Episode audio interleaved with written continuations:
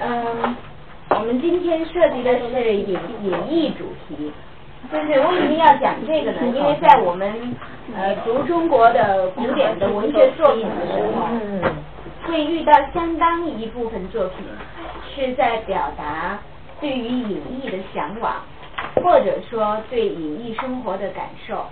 这两者占的呃比重可以说在这个主题里边是各半的。就是呃，如果用我们就是现在的呃这个语言来说，就是不是在隐逸的状态之中，就是在对隐逸状态的向往之中。就是所以这个是中国的士大夫，就是这种这种呃情怀啊，就是这种状态或者是这种向往，是属于这个特定的阶层的，就是士大夫这个阶层。就是为什么？就是首先我们说士大夫这个阶层是一个什么样的阶层？就是他们是读书人，是来源于读书人的，然后通过科举，绝大部分都是通过科举制度上升到进入到了这个官僚的体系之内，已经具备了一个官僚的身份，就是具备了这个这官僚体系之内的一个合法身份的，这样属于统治阶层的。知识分子，也就是我们我们现在所所说的，嗯，应该是政府官员这一类的人，但是他们一定是高级的知识分子，受过受过这个高等教育的。那么这些人，这些人，他们呃，我们可以从他们受的教育来考察，就是从他们开始进入私塾，就是七岁开蒙，然后到他们晋升到这个。呃，官僚阶层基本上会耗去他们十几年甚至几十年的时间。那么，在他整个的人生之中，从他七岁开蒙开始，整个人生之中，他的人生成长中的价值观念就已经是被规定的。呃，这个我们在这个学期第一节课的时候。就曾经讲过一个问题，就是为什么中国的文学里边诗学占的比重是最大的？这个大家还有没有印象？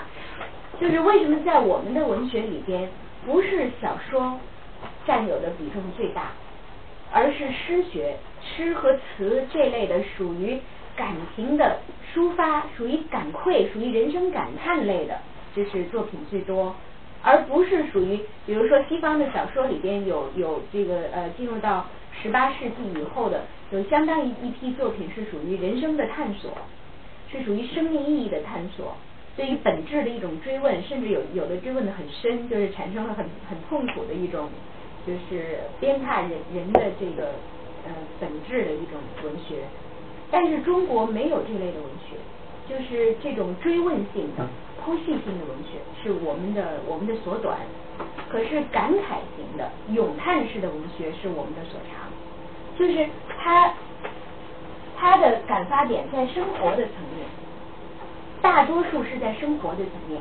就是我自己给出的一个解释，是因为在我们这个知识阶层，就是士大夫阶层是知识阶层的呃这个上层的人物。就是我们的知识阶层的价值观念，在这个就是在这个思维的主体上不存在困惑，它没有机会存在困惑。就是我们有太固定的、太稳定的价值观念，就是一个是主体的是儒家的，他从一落生可以说他生长的环境就是以儒家的观念所规定的一种社会秩序、家庭秩序。就是家族的秩序、社会的秩序，然后统治的观念，完全都就是呃，从可以说从他呃生而为人开始就对他产生影响。那么从他受教育开始，就更加强化、更加清晰化这这套价值观念。那么同时作为他的一种补充是道家的观念，就是如果我在儒家的观念之中，我在入世的。就是为现世的这个社会或者民生或者个人有所担当的这样的呃一种价值观念，如果就是这个受到了阻碍，就是受到了阻力，遇到了挫折的话，那么我可以转而向自我、向内心、向自我的主观的精神化和自然山水的结合去寻求解脱，去寻求另外一种方式的释放。那么这个就是就是如何到这两者在一个中国人的这个自身之中是如何完成的一种对立的统一和一种自由的转化，就是在不同的处境之下完成的这个精神的转化。就是所以它基本上可以比较完整。比较这个呃自如的来满足一个人的一生之中穷达如何的这种就是二元的需要，就是不再需要别的了，就是好仿佛就是在精神上都能够在处境上都可以为我们提供解释了，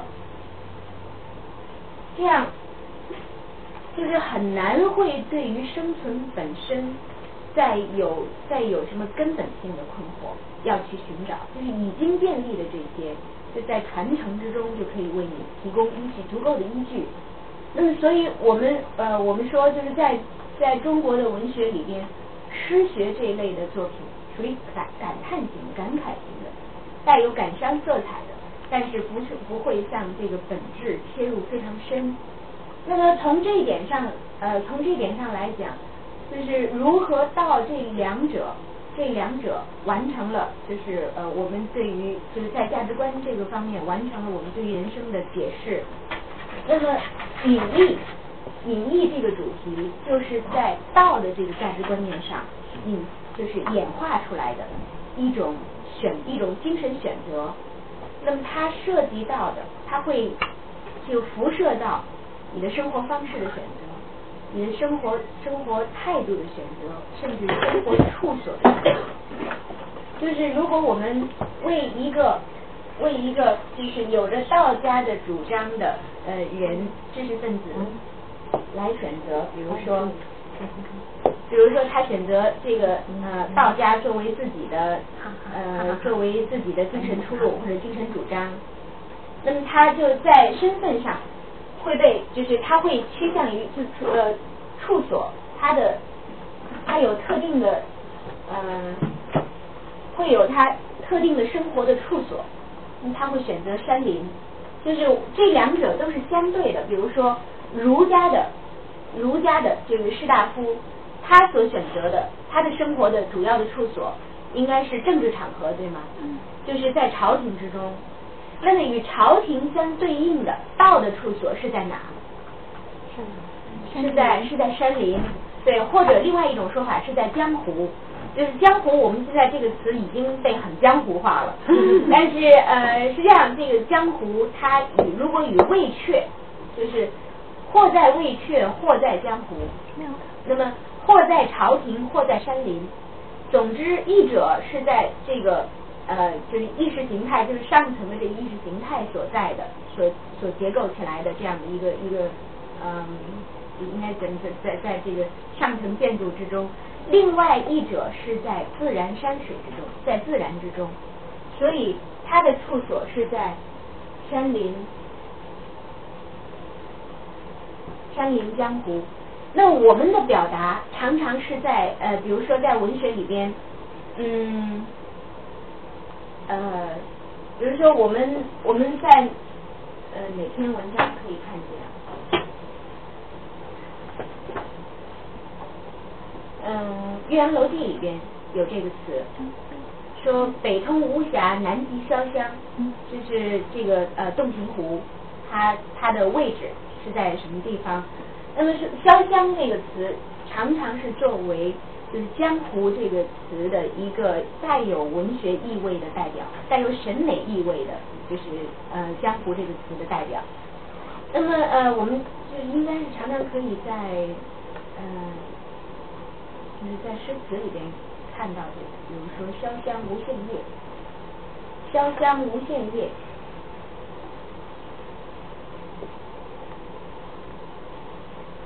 引河这个。和自归来，这个是中唐的时候，我想是顾况的诗。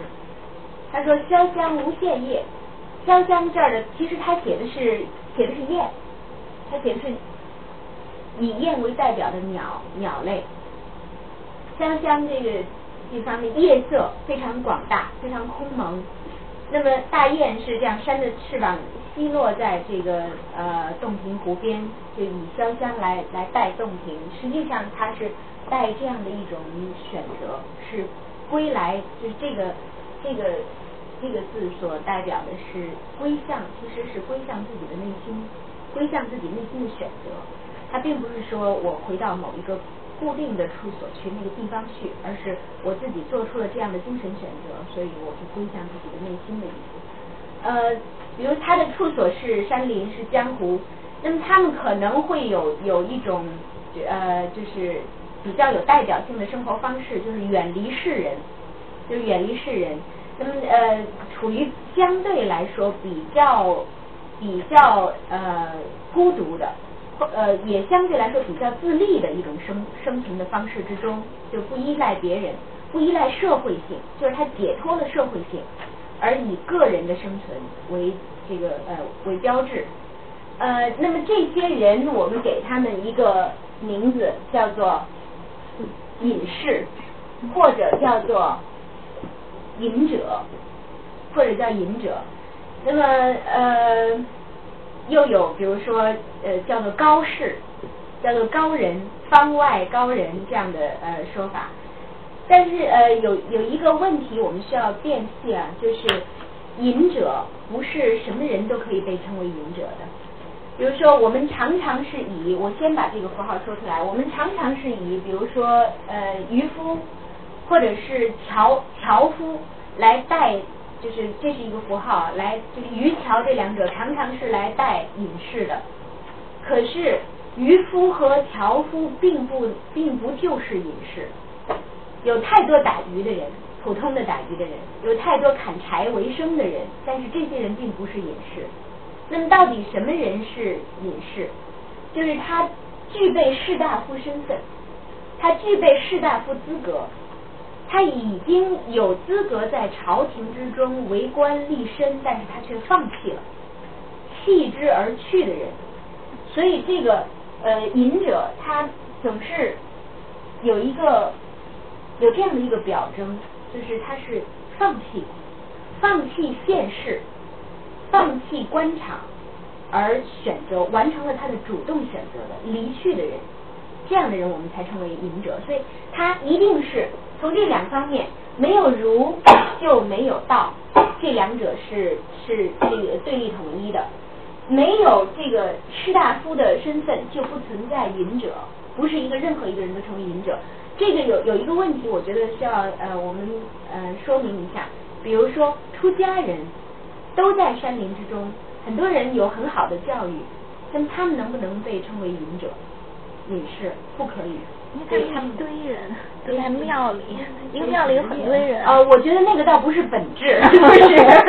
就是你刚才说的不孤独了，以后辞官了又去出家了，所以我觉得他不孤独了。对你说的那个那个是说，我刚才强调的，他是以个体为，但也有的隐者是结群而居的。就是少数几个隐者可能相住的相对比较近，那样。呃，竹林七贤也是隐者，比如说呃，陶渊明在隐居呃庐山南山的时候，他虽然结庐在人境而无车马喧，结庐在人境，实际上他在村落之中，而且是当时他有两位另外的两位隐者同伴，就是朋友，他们共同称为浔阳三隐，就是这个并不一定是非得他一个人与世隔绝的。但是我们说所谓的就是嗯，就是出家人啊，就是宗教信徒，比如说道士或者是呃僧人，不能被称为隐者，还是因为这个，就是他们并不是弃儒而向道，所以他们本身有其他的呃信仰，就是他是他本身是出家人，他有一种天天信仰，他并不是背离了儒家，或者是暂时背离儒家。隐者在我们的文化里面的含义，一定一定是呃这样的。比如说，我们这儿有这本书吗？就是哦，我曾经我买过，然后放在这儿，后来我就拿走了，可能。呃呃，那个叫叫空谷幽兰，空谷幽兰，空谷幽兰原来有，不知道被谁拿走，原来是你 的。哈哈哈哈是我把抽风机关了，这这抽这个像冷。它是已经凉了。是这个吗？哪个是有一个奖，三一个。啊。就空谷幽兰，我必须声明一点哈，这是我买的，被你扣在这儿了。后来我我记得是经过你的同意之后，我又拿走了。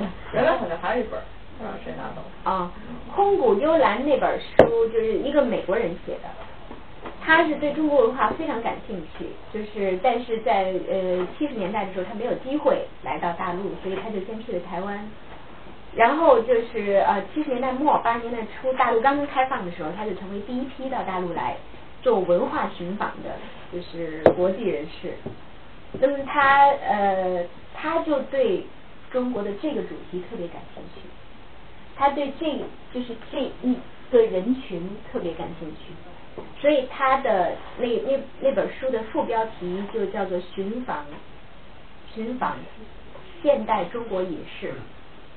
那么他来到大陆的第一个呃，就是呃做的第一件事情就是去找这些人还存在不存在，所以他就去了，所以他就去了中国佛教协会。错了。对，我觉得他他他的第一步就迈错了，就是呃，就是他就找到了当时就是中国佛教协会的呃副会长，就是呃就是。一下子跟百灵禅寺又有了渊源，就是百灵禅寺的老方丈，就是呃净慧净慧法师，嗯，他就打听这个呃关于现在有没有在山山林之中隐居的僧人，就我觉得本身这个是因为他对于呃他对于隐者这个在中国文化之中的特定含义是缺乏缺乏。呃，正确的认识，但是我觉得他所要寻找的，其实就是在山林之中就相对独立生活的一群人。我觉得这这个可能是他的本来的呃目的。但是如果我们要是从了解这个就是这个文化的嗯命题来看的话，就是他的那个就是一开始就找错了方向。嗯，究竟就是隐者这个阶层在中国现在还存在不存在？嗯，我觉得可能不同的时代需要在不同的范畴里边定义这个呃定义这个这个问题。嗯，我们可以最后一起来来讨论一下，并且在以后可以关注一下这个话题，就是留意一下有没有到底有没有这一群人的存在。那么这些这些人他们的存在和他们的特点。他们是甚至是以一定的这个呃处所为他们为他们的这个呃生活生活的场所，有属于他们的生活方式，甚至有些人有属于他们的也特定的就是呃衣着打扮，他他要做出来呃某种呃比如说超超市的这个这个风貌，呃有的人会就穿。就道家一类的服装，因为这个本身就是有着嗯有着它的倾向性的，会比如说穿这个鹤氅，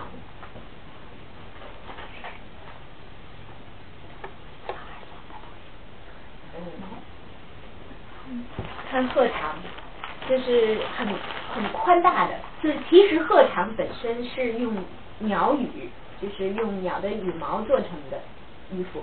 但是后来就演化成就比较宽松的，类似于我们现在的可能的那种休闲服装的这样的，然后要戴华阳金，就是道士那样的呃帽子，嗯，要焚香或者怎样，就是有有这样的一种呃，就是有有这样的一种表象，就生活的表象。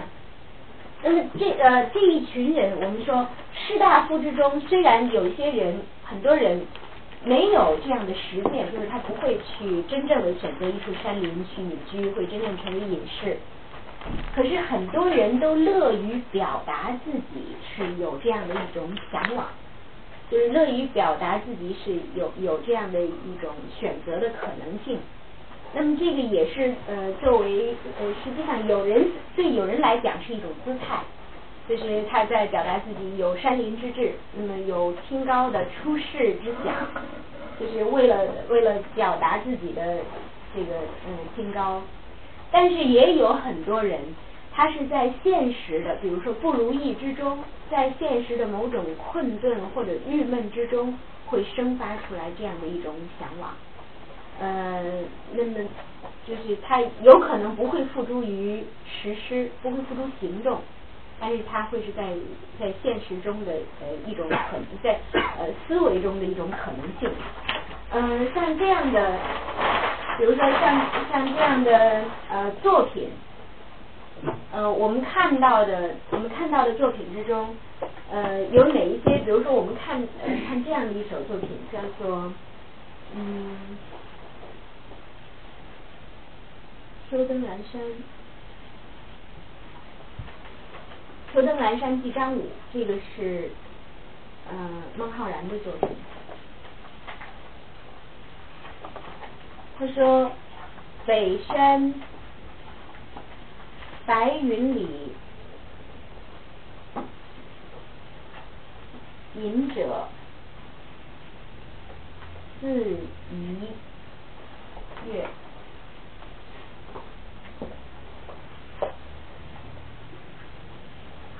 相望是登高，心随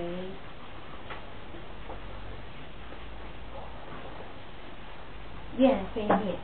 我们上一次也说，就是有一些符号，是不是你在任何的场合下，每一次你碰到它都要做？就是把它往我们所讲的符号含义里去对位，也不一定。就是罗伯说那个是属于过度阐释了。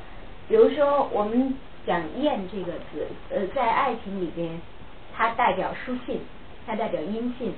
但是在这儿，我们可以可以看它有没有这样的含义。北山白云里，这个呃孟浩然在一生之中大部分时间过着隐居的生活。他是湖北襄阳人。湖北襄阳有一座山叫做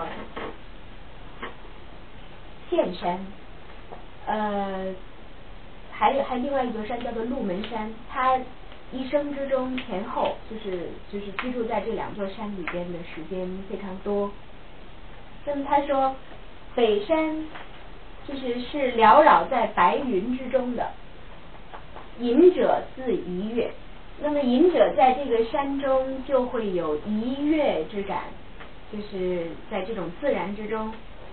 相望是登高，因为他这个秋登南山寄张武给他的一个一个朋友写的信，所以他说相望是登高，登高以相望是其实看不到，完全看不到，但只是记忆而已。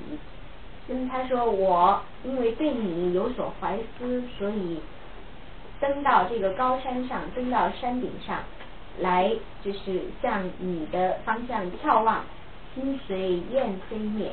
但是在这个山上看不到你的踪影，只是看到这个大雁，就是在这个高空之中飞过，渐渐的没有了，就是渐渐的就飞远了。那么我的这个我的心就是随这个大雁而远去了，而远走了。那么他所写的这个这个诗里边，呃，第一个，我们我们先说这个大雁有没有就是呃阴性的含义？没有。嗯，我觉得不强烈。如果我们一定要讲说大雁有能不能传信给你啊，能不能传音给你啊，也能够讲得出来。但是它在这儿并不是它呃，我觉得。并不是它非常强烈、非常明显的含义，我觉得不必过深的去追究它。那么说自己的心情随视觉而远走，就是呃寄托到那个那个朋友的所在之处，我觉得就可以了。那么他说北山白云里，就是这个词“白云”这个词，就是在呃表达隐居的这样的作品里边是用的很多的。呃，比如说，嗯。哦，这个，呃，这个是是谁？王维的诗。归卧南山陲，白云不尽时。就是要要就是归隐到南山去，那么南山之中，什么是最多的是什么是它最明显的特点？白云无尽时，永远都是有这个洁白的呃云朵，就是包裹着南山，我缭绕着南山的。那么实际上这个呃白云在这儿，它我我觉得我自己感觉啊，它所表达的是，它像是一一种，就是它很美，它是一种自然之中的，就是呃随生随灭的这样一种事物，本身就有道本身的含义。就是他，比如说，呃，王维说，呃，行到水穷处，坐看云起时，就是在云的这种这种生灭之中，仿佛能够能够参到某种事理，就是事物发展的规律。但是同时，它又是一道屏障，它把山外的世界和山内的世界隔开了，那么让你看不到，就是仿佛它是一种一种自然的保护层一样，让你看不到，就是被。被云雾遮挡在山中的隐者的生活，就是有一种隔绝感。嗯，就是大家可能都特别熟悉呃一首诗，叫做《松下松下问童子，言师采药去》。嗯。他那个童子说的，他的师傅在哪儿？只在此山中，云深不知处。对，那么这个。童子的师傅是一个什么样的人？去采药去的这位师傅是一个什么样的人？因肯定是一位隐者。对，只在此山中，对隐者不易。只在此山中，云深不知处。就是云已经成为和这个人和这个人相交融的，就是它可能是飘忽的，它可能是无定的，它是无从琢磨的，它也是不可企及的。它是在这个这个高远深奥之处，呃，可能比较典型的一首诗是李白写给，就李白写给孟浩然的。孟浩然跟李白，呃，是属于同一个大时代，但是这个大时代里的两代人，就是孟浩然比李白要大十五六岁，就是他们是实际上是两代人。那么孟浩然实际上在他的当时是以隐者，是以这个呃隐士而知名于世的，所以李白写给孟浩然的诗，就是李白很年轻的时候，三十几岁的时候写给孟浩然的诗，说，嗯，他一开始是四明呃不是不是四明有狂客，那是给那个给贺知章的，嗯。他给孟浩然的那个是怎么说来的？第一句，吾爱孟夫子。嗯嗯。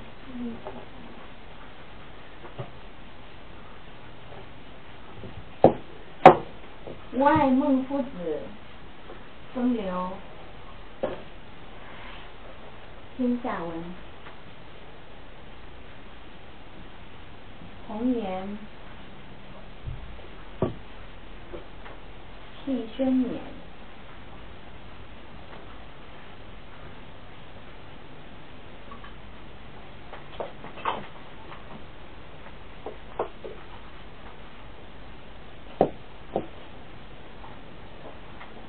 他说：“我是非常敬爱孟夫子的，我是非常尊敬、非常爱敬孟夫子的，是因为比他年长，所以称为夫子。风流天下闻，他的他的这个美名，他的文采的美名，这个风流不是指那个呃我们后来后来所说的这个风流逸文的风流，而是说他作为一位才子。”作为一位文人，他的才华，他的这个不拘于这个不拘小节的呃行为方式，就是很很潇洒、很倜傥的个性，这样的美名是天下传扬的。红颜弃轩冕，这个是。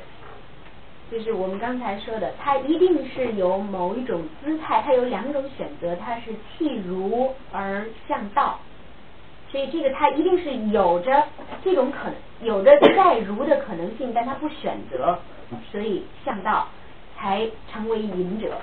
红颜弃轩冕，白首卧松云。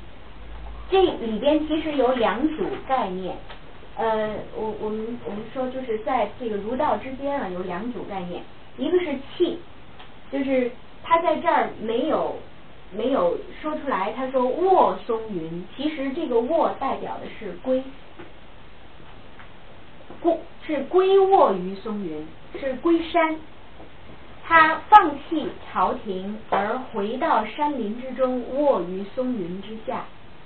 那么宣冕就和松云形成一组对，就是对应的观念。宣是车马，就是这个车饰，就带顶棚的车子。这种车子是属于朝廷的官员专用的仪仗用车，就称为宣。冕是就是冕旒了。嗯，就是正式的官服，对他呃，他戴的那个那个帽子下面垂的那个珠叫做旒，就是冕旒是很正式的这个官服。那么如果这个旒有十二根的话，就是天子之数；九根是公卿之数，然后七根最少的是五根，就是这个是根据你的不同的关节来来关机来确定的。那么他弃于宣冕，就是放弃，他放弃官场。当他年轻的时候，当他还是红颜的时候，他就决定决意放弃官场，一直到他白首的时候，仍然高卧于松云之间，就他一直是在山林之中，不改其志。这个是比较典型，这首诗比较典型的说明了我们刚才所说的这几组对应的观念。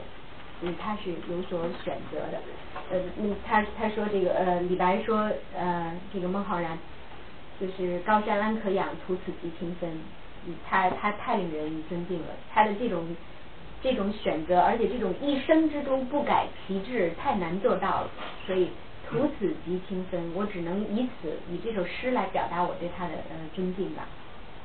那么，但是其实孟浩然并不是像李白所。在这两句里边所说的这样一生之中，能够呃从始至终不改其志的，孟浩然还是有呃还是挺想这个呃出来了。心向未确的，就 是，所以他呃他自己有一首诗，就是呃八月的临洞庭湖上张丞相，是他写给张九龄的诗，这个我们也应该都知道，八月湖水平，寒虚混太清。也是写洞庭湖，他写夏天的洞庭湖，在这里边也带出了几组就是跟归隐有关的，但是他这个归隐是他在隐中向往着这个朝中，嗯，其实也带也带出了就是我们了解这个的信息。他说八月湖水平，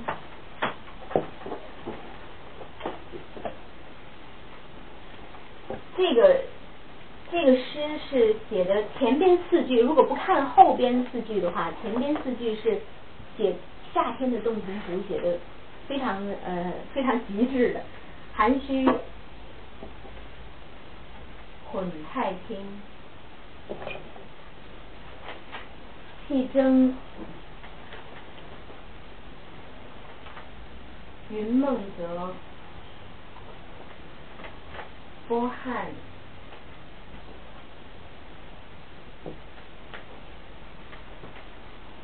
岳阳城，他说夏天洞庭湖的那种水汽蒸腾，水势之大，跟天空跟那个那个呃你能够望到的那个高远的天空混为一体。平是说水水很高，水位很高。寒虚是说它那个水汽蒸腾起来，一直到这个虚空之中。太清是真跟整个的这个宇宙混为一体了，你分不清楚哪是水哪是天。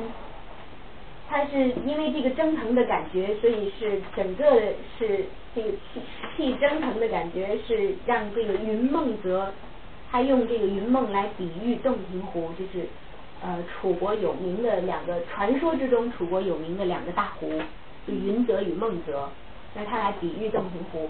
波撼岳阳城，我觉得这个是呃气势写的，就是非常让人震撼的。他说这个波涛起来的时候，这个小小的岳阳城仿佛都被这个水水势所撼动了一样。那么后边他写，其实这是一首，前边好仿佛完全是写景，其实这是一首干叶诗。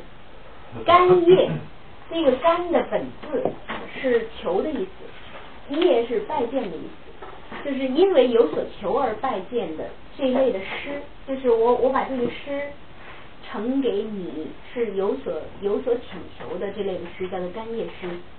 那么他在求什么呢？欲度无舟楫，端居耻圣明。做官啊？哦，对，居，居这个字吗？欲渡无舟楫，木字边讲的意思。端要端居，对不起啊，端居住的意思。端居耻圣明，做官垂钓者，徒有只有意思，徒有欠于情。它其实，在后边表达出来的，我们可以看这几个词：度和舟楫、垂钓和鱼。嗯，他说我想要渡水，他前边写这么呃这样大的水势湖景，他说我想要渡水，可是没有船，也没有桨。怎么样能够渡水？对，游泳，端居耻圣明。呃，实际上他所说的渡，是不是自渡？不是，不是自己过这个过这个水去渡水而去？有人引渡。是什么？有人引荐。有人引荐，嗯，呃，那。是这个，你说这个度是有人引荐的意思是吗？就是他希望希望有人来扶持，帮他做做一个舟，把他的引渡到他想去的地方。哦，他希望有人来引渡他，是吧？那么后边的这一句呢？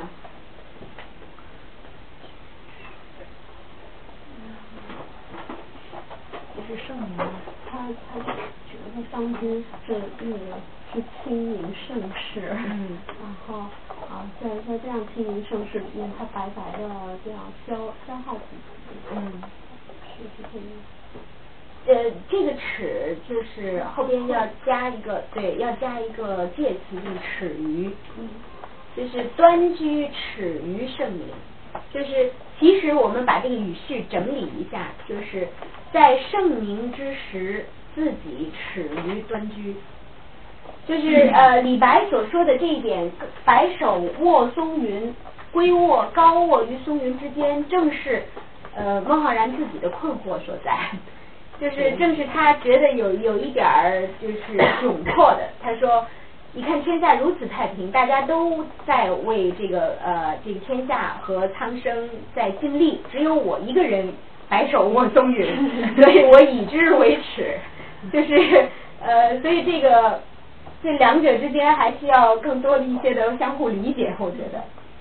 那么是说自己于盛明之时，耻于端居于山林之间，是说欲有所为，就欲在现实之中有所为。所以这个是前面的这句话有两种解释，一种是呃雪游刚才所说的，我想要出世，我想要出山，想要这个进入俗世之中。但是我没有途径，谁来做我的舟楫呢？谁来渡我呢？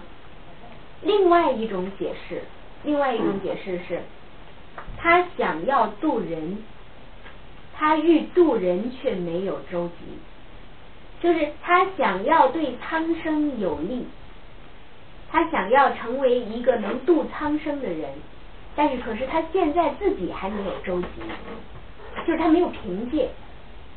那么他什么就是他的凭借呢？如果他有了某种权利，他有了某种资格，有了某种地位，他可以施以自己的思想，就是施以自己的呃，就某些政绩，这样是可以渡人。这两种讲法，大家可以根据自己的理解来选择哪一种讲法。呃，我觉得从这个前后的关系来讲，就是如果从呃从他呃文艺要表达的更丰富讲，我选择第二种，就是他欲度苍生，但是首先先要他有这个机会，就是有有这个方式。端居耻于盛名，就是觉得自己这样是很很不应该的，有一种不安的感觉，有惶然的感觉。做官垂钓者，徒有羡于情。后边的这两句应该怎么写？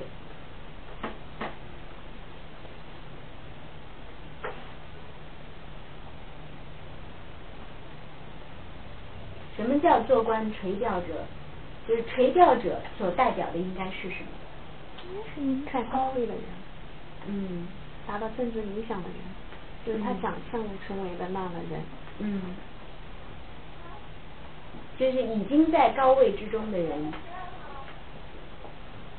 嗯。那个什么是陷于情呢？他自己在羡慕那些正在垂钓的、正在那种高位的人。羡慕者是他自己。嗯。他想授人以渔，他是和前两句的是不般的。嗯。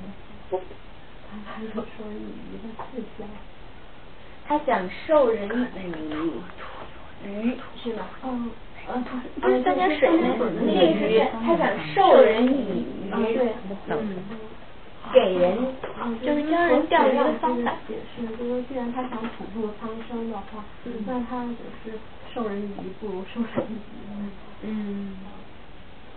嗯，呃，我觉得我们可能在这儿需要了解另外一个呃另外一个符号，然后我们回来再解，就是这两句，看看能不能够解通。嗯，这个是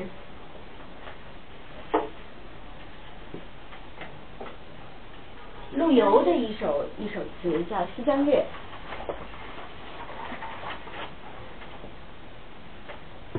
他说：“一蓑烟雨，一竿风月，家在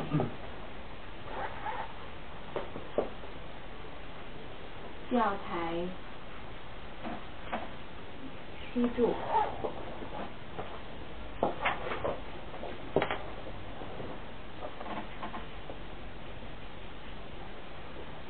他说：“卖鱼，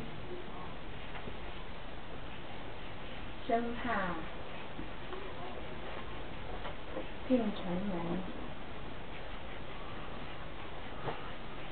况肯到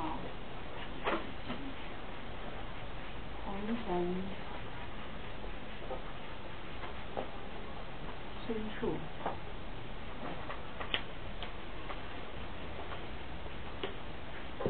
曹兴、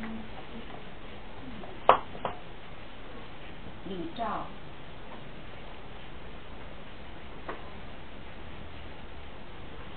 朝廷、西来、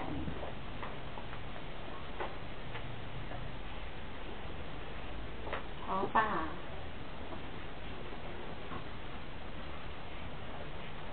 浩哥。归去，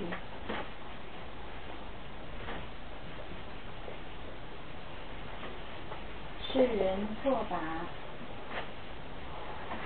李延光，我自是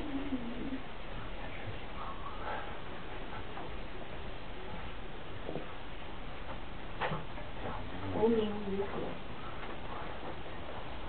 他说。一蓑，一蓑烟雨，一竿风月。蓑是蓑衣，蓑是蓑衣，披一蓑，其实是披一身烟雨，一竿风月，就是竿是鱼竿，鱼竿。那么是说于烟雨之中披蓑打鱼，于风月景观之中执竿垂钓，家在钓台西住，家住在这个地方。家住在钓台之西，卖鱼生怕进城门。他说，他有一个行为，就是这是他，这个是他的一个形象了，这是他的形象，这是他的一个行为，在垂钓，就是他住在这个地方，他这是另一个行为，他要去卖鱼。所以这是一个什么身份？这个人是什么身份？他既打鱼又垂钓，他而且去卖鱼，所以他是一个渔夫，对吧？嗯。那么，但是他有一种他自己有一种姿态，他说卖鱼生怕进城门，况肯到红尘深处。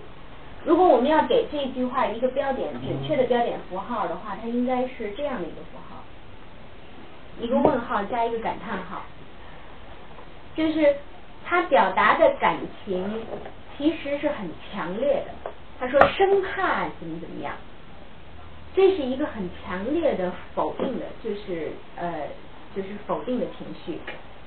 况肯更而况且让我到红尘深处。所以他表达的那个情感，我我们是说他会不会到城门去卖鱼？不会。那他会不会到红尘深处去卖鱼？更不会。到市场上去就更不会。对，所以是是是极端否定词，可以说是。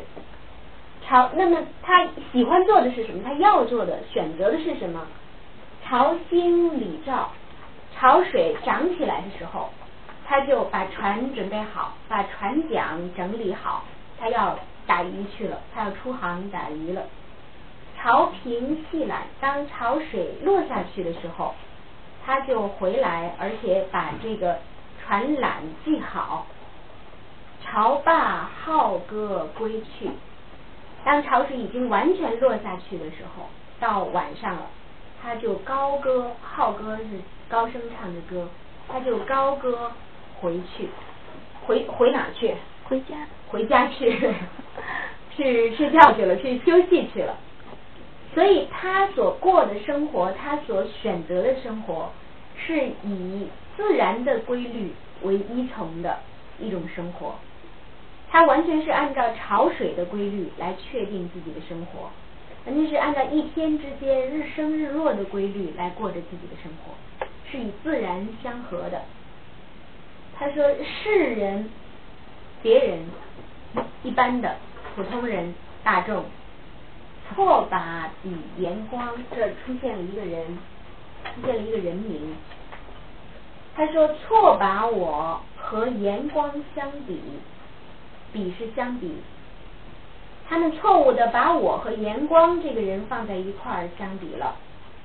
他后边说我自是无名渔夫，他说其实我。自是，只不过是一个无名的渔夫而已。那么，呃，这里边需要说明的是，严光是谁？严光是东汉的时候，那个东汉的历朝的皇帝，就是光武帝刘秀，就是他在他在呃公元二十五年建立的这个东汉，严光。字子陵，严子陵。我们如果以后在作品里边看到这个人，看到严子陵这个人，他就是严光，是刘秀少年的时候同学的同窗，他们两个人是少年同学。这个人很有才华，很有气节，光武帝刘秀很器重他，很尊敬他，所以当自己做了天下以后，就希望严光出来辅佐自己。所以曾经请请严光到洛阳来，因为当时东汉定都在洛阳，所以曾经请严光到洛阳来，就是呃从政，来辅佐自己。但是严光辞谢了，他不答应，不愿意去。那么他说：“我过着我自己很高兴的生活，过着我自己的什么样的生活呢？是在室外垂钓的生活。所以严光他住的地方，我们就把这两个词连在一起了。钓台，钓台就是严光所住的地方，叫做钓台。对，这是富春江那个严子林钓台。对，就是那个地方。”就是他所隐居的地方，呃，因为他日日垂钓，就是过着这样的生活，所以后人就把那个地方就称为钓台。就这两个词都已经成为了就固定的用词了。当你看到严光，看到严子陵，看到钓台，或者有的有有人称严氏钓台，或者说就直接说钓台，那么就意意味着这是一个隐者的所在，这是一个隐者。那么。呃，陆游通篇所说，在这首词里边，通篇，呃，他极力的要去否定一件事情，但是实际上在他的内心里边要肯定一件事，就是他说我这个陆游，陆游这个人，我觉得他是一个，嗯，就是情感很丰富、很强烈的人，呃，也是一个自视很高的人。他的呃自我表达是嗯，就是非是即否，就比较极端性。就是大家看他那个咏梅，可能我们都比较熟悉他的咏梅。他的咏梅里边也是，他表达的那种对自我的那个肯定是非常强烈的。他所表达的他的孤独和清高也是非常绝对的。就是这个，我觉得跟他的性格相关。所以当他在表达他自己的选择的时候，他说。我卖鱼都生怕走进城门去，靠近城门，更况且我要到那个市场上去卖鱼，就更不可能了。那么别人说我是严光，他说我不是，我我只不过是无名渔夫而已。所以你能看出来他这个这个人的这个性格如何，他的情感表达很很强烈。但是他说，别人说我是严光，我不是。但是大家觉得。他自己说：“我只不过是这样的一个人。”大家觉得他通篇所表达的是他很甘于认为自己是一个普通的渔夫吗？他自己说他是渔夫可以，别人不能把他认为是渔夫吗？别人要来认为他就他就不干了。朱老师，我觉得您那人性很深刻的认识。哦，呃，我觉得有的人是这样的，对，就是他自己可以说。但是别人不能说，别人别人一定要认为他是严光才行，就是呃他自己可以说他是渔夫。对对，严光至少他还留下了一个名，那个陆游他是连名都放弃了。嗯嗯。我觉得他可能是更清高。嗯，陆游啊不是。嗯，陆游我恰恰是觉得，对我同意朱老师意见，陆游有呃就是有很多东西他放不下。对。嗯。但是他通天都是放得下。他一阵 不是，通天放得下，表明他放不下。呃，但是对他通篇想说，对想说我要放下，但是他实在放不下。就是他通篇想说我放不下，对对对。看他的呃，陆游这个人就没那么大的问题啊，就是。只 不过是有有人他表达的时候他会。他会过于强调，嗯，怎么怎么说呢？就是，呃，其实还是还是性格之中，我觉得，呃，性情比较强烈的人会会这样。啊，我想啊，是谁呀？嗯，其实他确实是对世间有不舍之情，就是他不然的话，他也写不出来那样的，比如说爱国诗啊，或者投身啊，或者。但是实际上，那个谁对他有比较强、比较清醒的认识啊？就除了朱老师以外，还有朱老师的一个同宗，就是朱熹。朱熹他有比较清醒的认识，就是朱熹跟他是同时代人。那朱熹就通过他平时对于陆游的这个了解啊，他认为陆游是一个呃。呃，怎么说？就是还是不能够完全通达，呃，有可能会在晚年做糊涂事的一个人。做了吗？做了。对，他他呃晚年的时候，这个为了呃自己的就是应该怎么说，就是为了自己的孩子，呃曾经呃曾经为就是应该怎么说比比较比较违心的应该也是呃为秦桧编他的文集，就是呃是某种让步，是某种屈服，做了。朱熹比他活得长，看到了，就是所以呃，朱熹后来认为就是验证了自己对这个人的推测。呃，我们看另另外一篇作品，这个那垂钓，就是我们现在带着这个问题，带着这个问题回来再看这个。做官垂钓者，徒有限于情，能不能够现在理解这个词？就是垂钓这个这个词是不是？带隐者，是不是指代隐者？那么徒有限于情应该怎么讲？我们留一个问题在这儿，就是到呃到最后的时候，我们把这个问题看出来。然后我们看另外一篇作品，你怎么看？就是放得下和放不下是怎么回事？就是有一个对比吧。嗯，我我有我有一门课是讲错了，司空图。倒过来，那个不是姓司徒，是姓司空，叫司空图。呃，我有一门课是讲那个中国诗词审美的发展，其中有一个阶段是在唐代的时候，有有一个重要的进程，就是二十四诗品的出现，就是为诗诗歌的美学范畴规定了二十四个范畴，就是所以其实它叫做诗品，但是我们后世。为了区别于更早的，就是中庸的诗品，就把他的这个诗品称为二十四诗品。他的二十四诗品没有一个非常完整的呃，就是理理论体系，它没有理论体系的阐述，它只有对于那二十四种审美意境的感性化的描述，但它描述的非常美。比如说我们现在都非常熟知的。像含蓄是不着一字，尽得风流，这个就是呃他所呃描述的。呃呃，他有一首诗，他有一首诗叫做《江村即事》。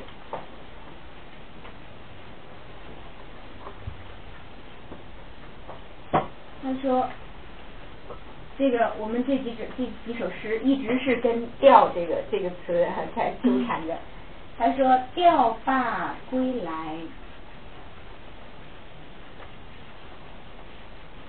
不细传，江村月落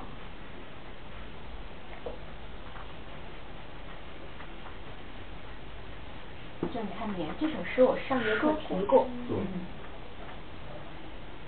嗯，正被在说船这个意象的时候，一夜。风吹去，只在如花天水边。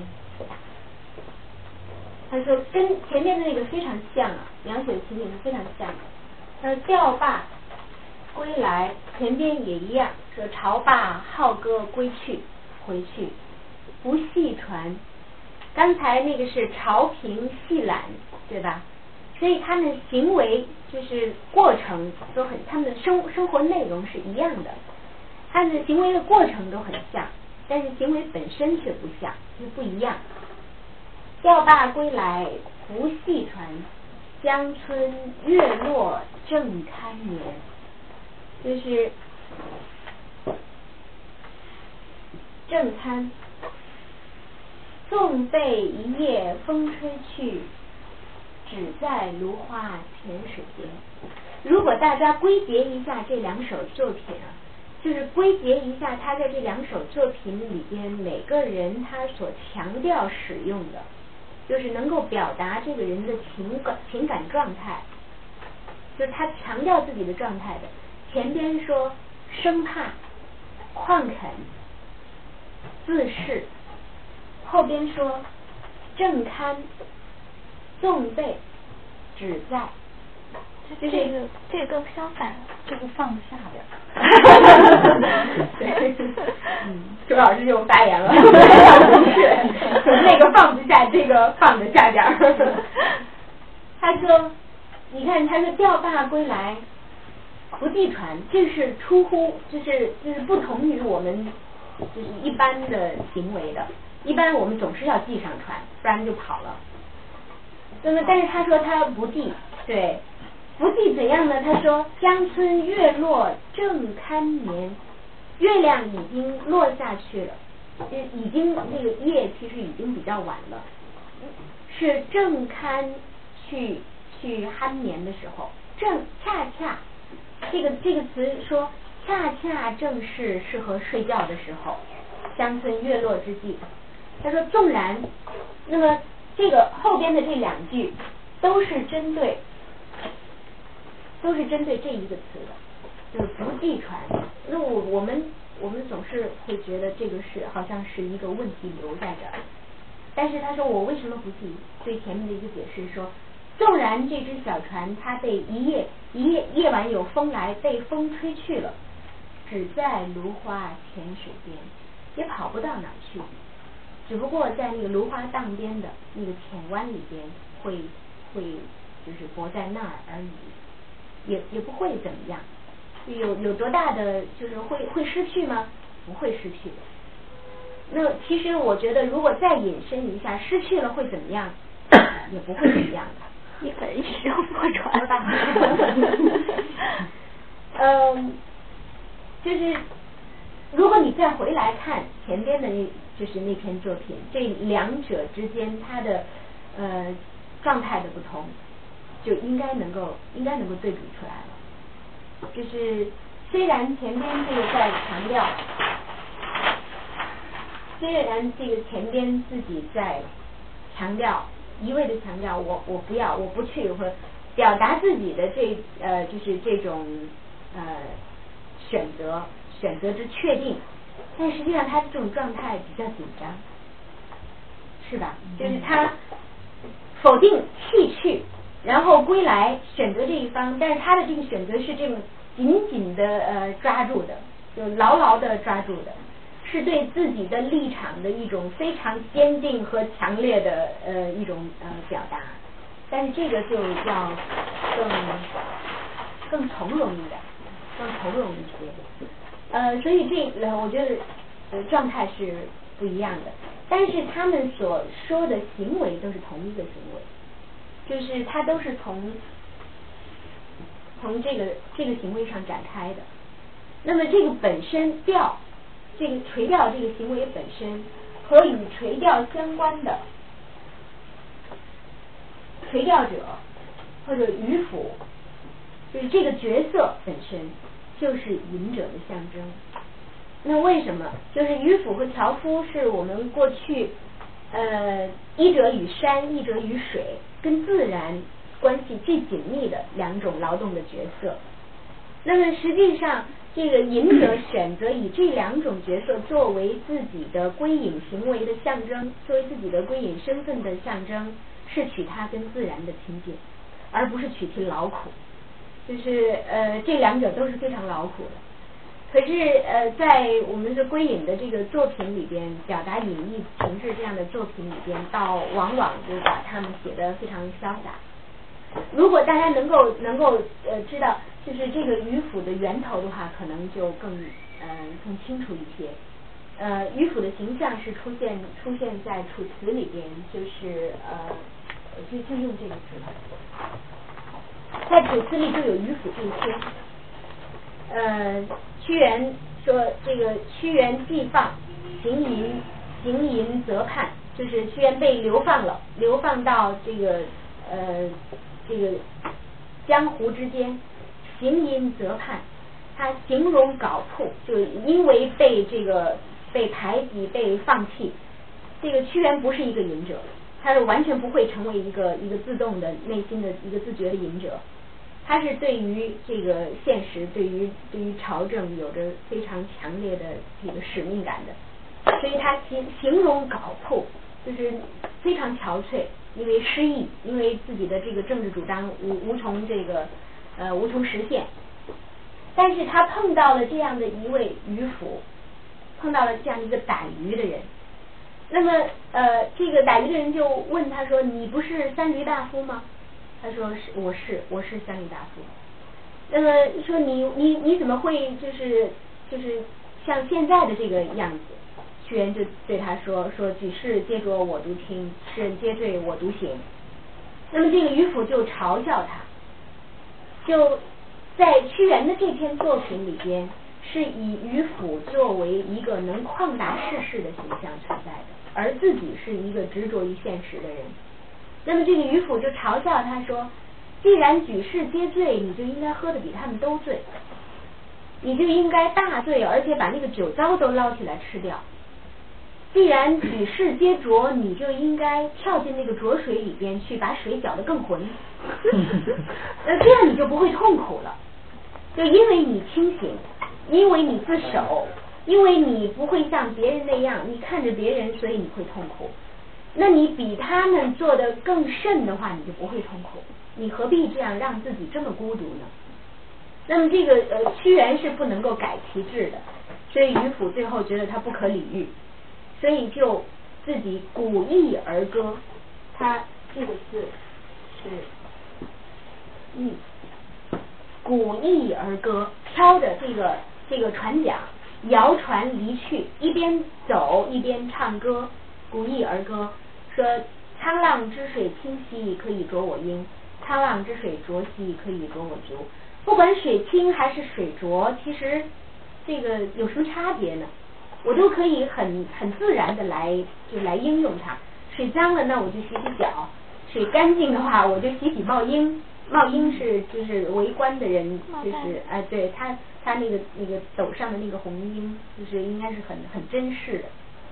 那就是我根据外物的不同而选择我的行为和态度就可以了吗？你何必那么那么较真呢？从此以后，就是从楚辞的这个这个呃呃以此为源头，就是渔父这个形象，就成为方外的旷达之士的象征，可以做官世事。当然，同时还有另外一个，就是姜子牙的这个垂钓。姜子牙的垂钓是虽然这个行为是在垂钓，但是呃心心在这个应该应该心在世事，对。那么是确实是在等待时机的。那么这个有有两种不同的，可以说这个有两种不同的呃源头。那么呃就是所以垂钓者。就是渔夫，渔夫这个这个源头指的是一个能够旷达世事的，但是垂钓者我们要区别它的具体的就具体的情况来看，那么再回去想孟浩然的那首诗，就是到底应该是什么样的含义？嗯，就是渔夫和垂钓这回事，基本上我我是就应该交代清楚了。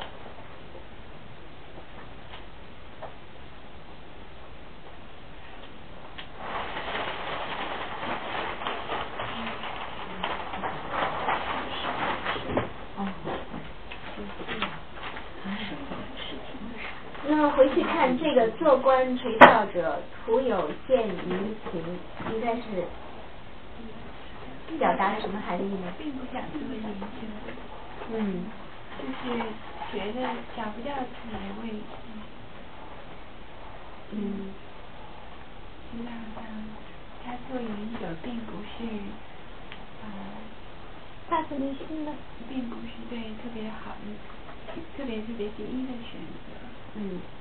还是有焦虑，嗯，因为他不能像隐者那样子，就是说那么自然的去打鱼、钓鱼去这样，所以说虽然有这么好的机会在这做隐者，但是还是没有那种，就只能去羡慕真正隐者那种见于情吧。嗯，所以大家是觉得垂钓者，垂钓者在这儿是不是孟浩然本人？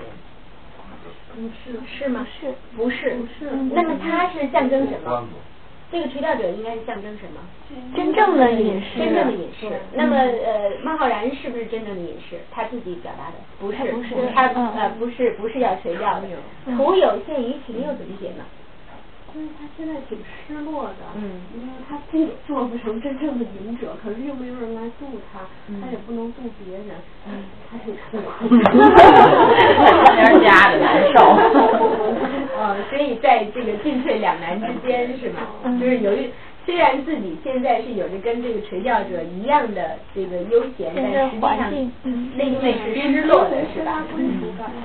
嗯哼，好，嗯，谢谢，我觉得大家已经很努力了，但是我觉得对不起大家，我隐隐瞒了一点东西，就是张子还有一句话，叫做“临渊羡羡鱼，不若退而结网”，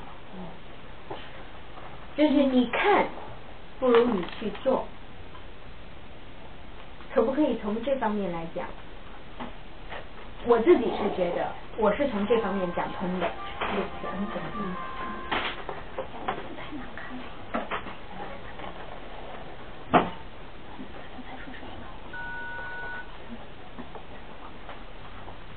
呃，我我自己是觉得，就实际上他他表达的，就是如果从庄子的呃那个根源去理解的话，其实他表达的是跟前边的“异度无舟楫”同样的，同样的一种嗯一种状态。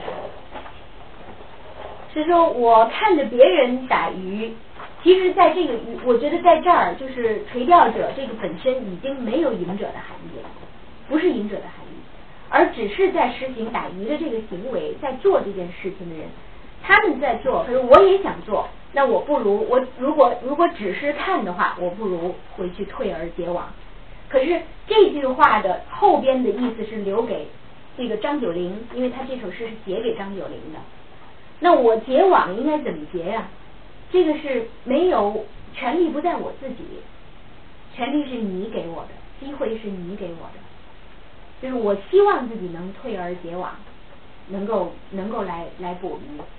嗯，对他我觉得去捕鱼了，他还干业干嘛呀？我我刚才所说的庄子的，给他机会嘛。我刚才所说的庄子的那句话，并跟名利没有关系，就是你只是看，不如你去做。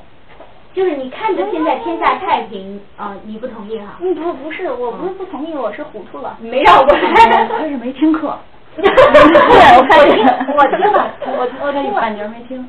哦我也觉得是，你刚才是说别的了，我觉得，嗯，就现在大家就是呃就是呃除了木木之外，还有谁糊涂了？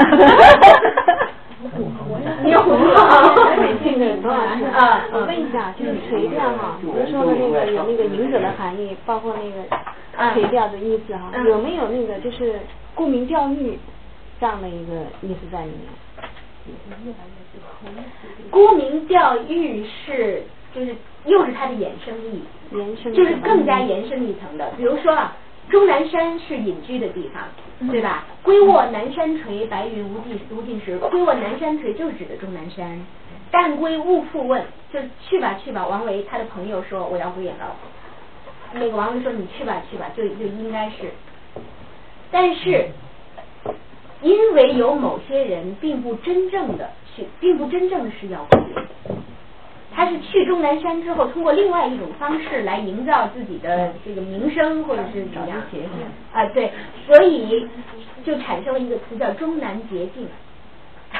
就是他首先是因为终南山是一个隐居之所，但是后来他发展成有一些人是借此来走某种通向朝廷的捷径，所以才有这个词，就终南捷径这个词产生。那么沽名钓誉也是因为就是本身垂钓就是在我们的文化里边有这样的含义，那么后后来才在这个基础上，因为有一部分是伪的，那么所以才衍衍生出来沽名钓誉这个词，就是它它有有这个它是在存在的这个事实的基础上有一个有一个演化，我觉得这个属属于某种呃应该叫做半生半生现象。就是它随之而附，就附着在这种行为上而出现的一种伪化的现象。那如果在这首诗里面，可不可以就是把这个垂钓理解为您说的这个半身现象？嗯，还是当做公民教育啊求是者求是的人？他呃，我们我们要从这首诗的具体的情境来看，他是写给张九龄的。张九龄当时是玄宗左丞相，就是是个当朝者，是一位是一位有非常有权势的人。而张而这个呃呃孟浩然是希望通过张九龄来给他援引到朝廷去，进入到这个官僚阶层的。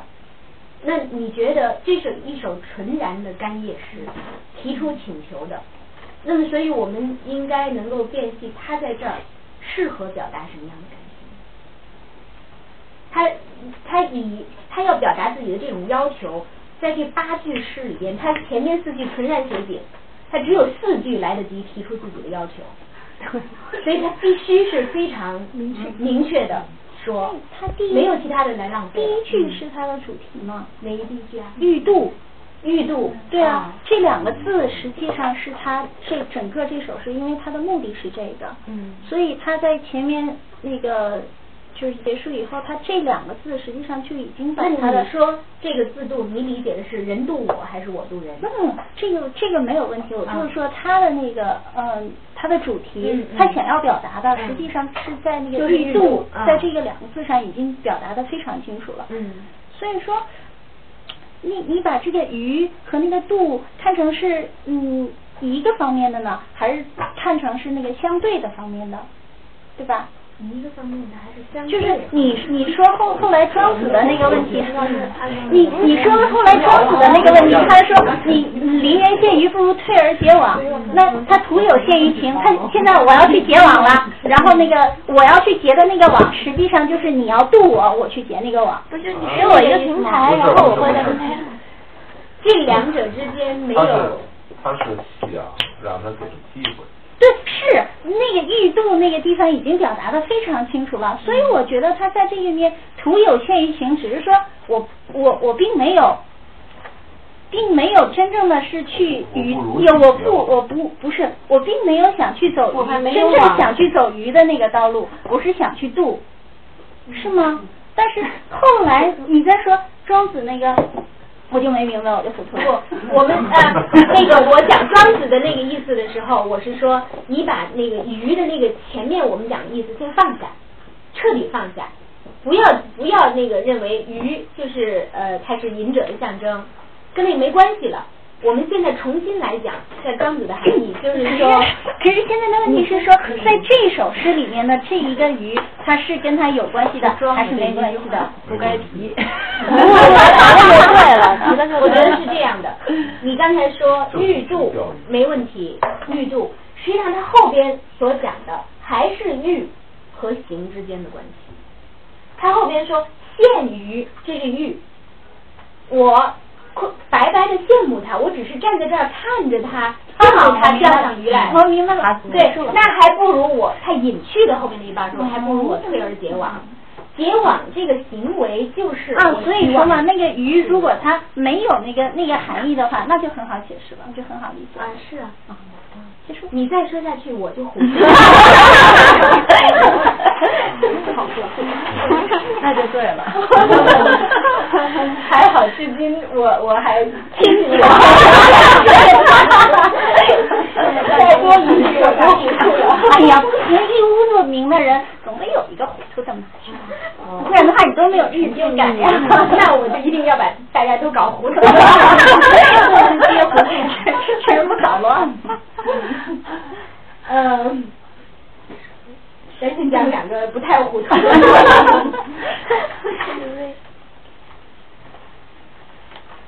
这两个词，如果大家在诗词里面看到的话，示威和采薇，这个都是呃源源自于《诗经》。示威示威胡不归，这个是就是诗这两篇都是《诗经·小雅》里边的。《诗经·小雅·示威》，小雅采薇，就是采薇采薇，微易作止；采薇采薇，微易柔止。那么它的呃它的呃表达的意思是什么？这个很直接，示威示威，胡不归。包括后来就陶渊明写这个《归去来兮辞》，核心都是在于归。而这个归，我们就是刚刚才也说过了，就是他所表达的，就是在这个如和道这两者之间，在是和隐这两者之间，就是在是和隐这两者之间，归是属于隐的，所以我们叫归隐，归隐叫归山，叫归山，入世，入世就是入世，但是归山，归隐。就是这个词，它是跟对山林的选择、对道的选择，呃是相连的。就是这是一组一组概念，一个范畴里边的。那么我呃，比如说，如果大家看到说“怅然吟示微”，王维有很多诗所表达的是他有这个归去之志，所以他的诗里边说“怅然吟示微”。内心里边有某怀有某种惆怅，在这个惆怅的情绪之中，情不自禁的吟诵起来了《诗经》里边的“是微是微胡不归”，实际上是说内心里边的这种归隐的意志，情不自禁的流露出来，已经下意识的流露出来了。那么，如果在这个是成为一个非常通用的一个一个词，“采薇”这个在呃《诗经》里边的意思。也是在山中去采摘这个野豌豆的果子来吃，这个是表达就是在在山中山中的呃就居处。另外一个，他跟周代在灭亡的时候，就是有箕子、微子这两个人归隐于这个山中，然后采薇而食，不食周粟，这个是有关系的。但是这个是与气节、与前朝的情节有关系。可是后世是用它，就是居于山中，不与世事交往，不与世事交通，取这个意思。呃，那么所以这两个都是，如果我们看到这两个的话，非常确定的一点是，在官的人此刻是是官僚的官宦的身份，他在表达自己想要。弃官归山，想要弃官而去，这样的呃这样的一种心情。所以这个陶渊明他一开始那个《归去来兮》辞，就是那个《归去来兮》辞一开始怎么说呀？归去来兮，田园将芜胡不归？胡不归？直接用的就是《示威》这首诗里边的就是原词。归去来兮。离开吧，离开吧，就回回家吧。但是实际上，我觉得这归隐的这个归，不仅仅是家的含义，不仅仅是那片土地的含义，是我觉得是其实是是是归向内心。就是我们在了解越是了解陶渊明的作品，你就越是明白，其实他的那个方宅十余亩，草屋八九间。那个地方只只不过代表一个具体的，就是地方，但是他真正归去的，是以这个地方、以处所、以这些、以以这些呃房屋、田园为象征的，他自己内心的真正选择，但是归向心灵。嗯，我我想这个我们可以看，嗯，看什么样的作品来，嗯，了解，嗯。是微，哦，我我必须说一下刚才的那个呃那个舟啊，上节课实际上我们已经提过了，就是在呃司空图的那那首诗里边，这个这个船，它是来自于道家的那个思想，是不系之舟，泛若不系之舟，我就是自由自在的，不受拘束的，所以那首诗里边所表达的感情是，就是是是那样的一种就是。很从容、很自在的感情。嗯，我看陶渊明的诗，我们就就不看了吧，就是因为有有专门的课讲他的，就是讲他的作品。但是他的那个作品里边涉及到的，就是非常呃非常典型的这个代表，就是呃就是归去，一个是这个情节，还有一个是田园。田园这个符号，实际上就是我刚才说的，不是具体的田园，而是而是心灵的归宿的含义。还有陶渊明提出了一个，就是飞鸟的这个，就是这个概念。就是自由本身的象征。呃，如果我们要理解，呃，就刚才我说的这个归去是是归向心灵，可以嗯看有黄庭坚的一首诗叫《晚登快阁》。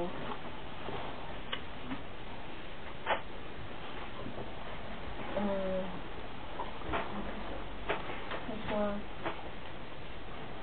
痴儿了却公家事，快阁东西已晚晴。”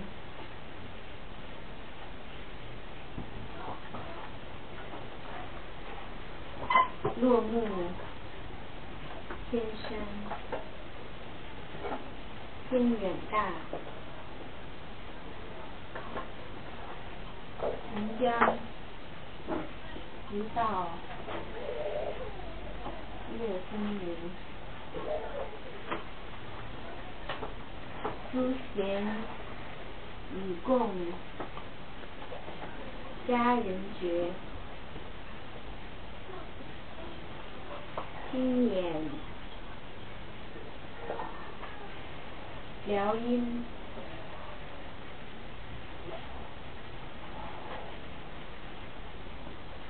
美酒寒，万里归船弄长笛，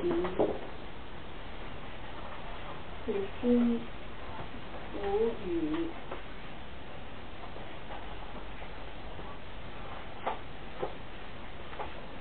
来欧盟，就是这个我们这个诗我们以前也提过，可能已经比较熟悉了。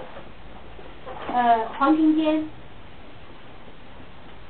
北宋的著名的呃文人，也是著名的诗人，呃，苏东坡的学生。他说：“痴儿了却公家事。”这首诗是他在这个黄冈。湖北黄冈写的，湖北黄冈这个地方是一个很有意思的地方，就是很多著名的文人都曾经被贬贬到过这个地方。呃，苏轼被贬到过这个地方，就是呃他他写那个前前后赤壁赋都离都离这儿非常近，嗯，并且苏轼在这儿留下了很多的作品。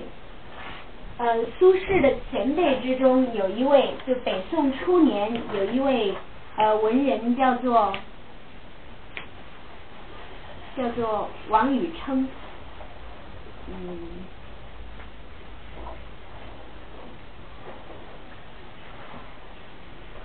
王禹偁，这个大家看《古文观止》，就是人字边上面一个那个下面一个冉，呃，称加一个地。就是大家看《古文观止》的话，《古文观止》里边有他的一篇，就叫《黄冈竹楼记》，就是一样被贬到过这个黄冈，都都传说这个呃黄冈这个地方是比较呃比较贫苦，但是产了很多竹子，就是风景很好。嗯，黄庭坚说：“痴儿，我自己本身这个时候是受贬的过程，就比较。”比较这个郁闷，那么说自己是痴儿，是一个不通事理的人，不通达的人，看不开。实际上，那么他为什么要说自己是看不开的人，是一个痴儿？看后边就知道了。那么什么样的人对他来说是一个看得开的人，而不是一个痴儿呢？就是也是看后面才能知道。了却处理完了公家事。处理完了公务，这个很很明白。快阁东西已晚晴，在登上快阁，你这个地方就是在山顶上有一个阁，阁是那个呃楼，在四面开窗这样的这样的楼叫做阁，都可以赏景，四面窗打开可以乘凉，可以赏景。快阁东西已晚晴。就是这个跟呃王宇成王宇琛在这个《黄冈竹楼》里边写的那个情景非常之像。王宇琛说自己，他说那个呃就在就在《黄冈竹楼记》里边说，他说自己每到公退之暇，公退就是了却公家事之后，就是由公事处理完了公事而退到后堂的时候，其实就是公务之暇。说自己公退之余，披鹤氅，就是我刚才说的，穿上那样的衣服，戴华阳巾，手持《周易》一卷。本身这个跟那个儒家的，跟他在这个呃公务上的状态就是完全对立的，就是完全不同的。这个持《周易》一卷，焚香默坐，他就是这个是他的。姿态一要要使自己进入某种情境之中，焚香默坐。他说，在这个，因为他在这个地方是盖了一个竹楼的。他说，这个竹楼之外，可以这个向向窗外看去。他说，地见竹树烟云，风帆沙鸟，就是你可以看见远远的这样一层一层的景物，这样推。就是呃推开去，就是这个竹树烟云风帆沙鸟都是在自己的呃眼前。那这个时候就有一种呃感觉啊，就说呃自己送夕阳迎素月。我把这几个字写，这六个字。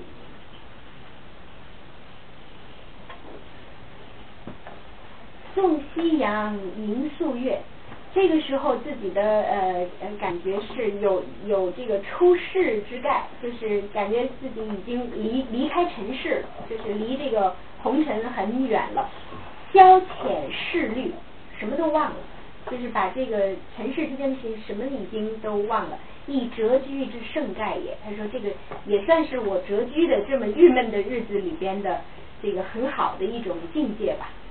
那么我们怎么来把这两个人的这两段对应起来来看？生而了却公家事，快阁东西以晚晴。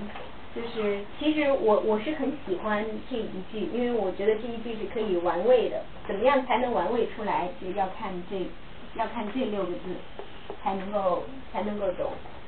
快阁东西以以晚晴，我们都知道是傍晚的。这个很很这个晴朗的那种暮色，对暮色，这个是为晚晴，比如说晚霞很美，然后夕阳很美，对吧？那么倚晚晴是说长时间的靠在，比如说有你或者是坐在或者怎么都行，反正是一个阁是一个建筑，长时间的在这个呃格子之中。沉浸于暮色，对暮色的玩味。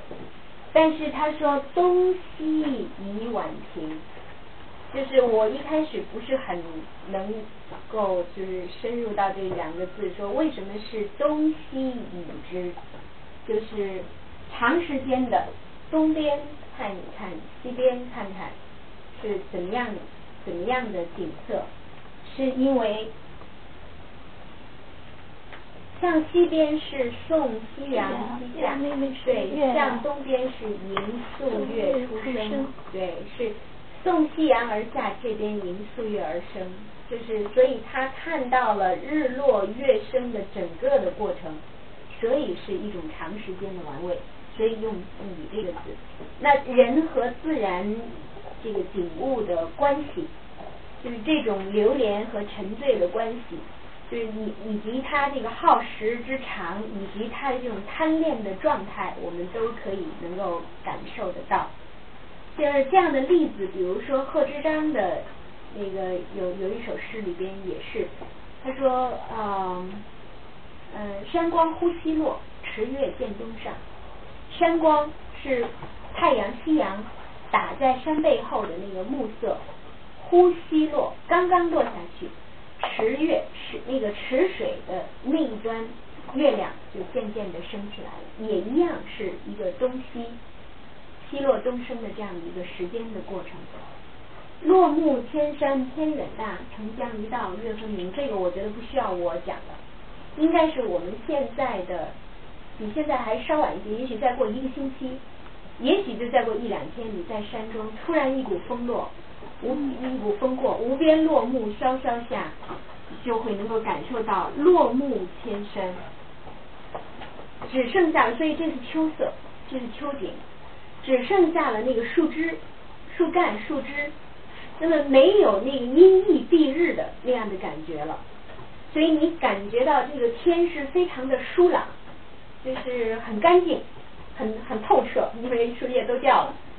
落木千山是这样的，就是我觉得秋景之中的那个那个山的感觉，其实却是烟雾如织，跟那个夏天的那种那种感觉是。我说烟雾如织，是说它的树枝交织在一起的那种感觉，是有有有一片就蒙蒙的感觉。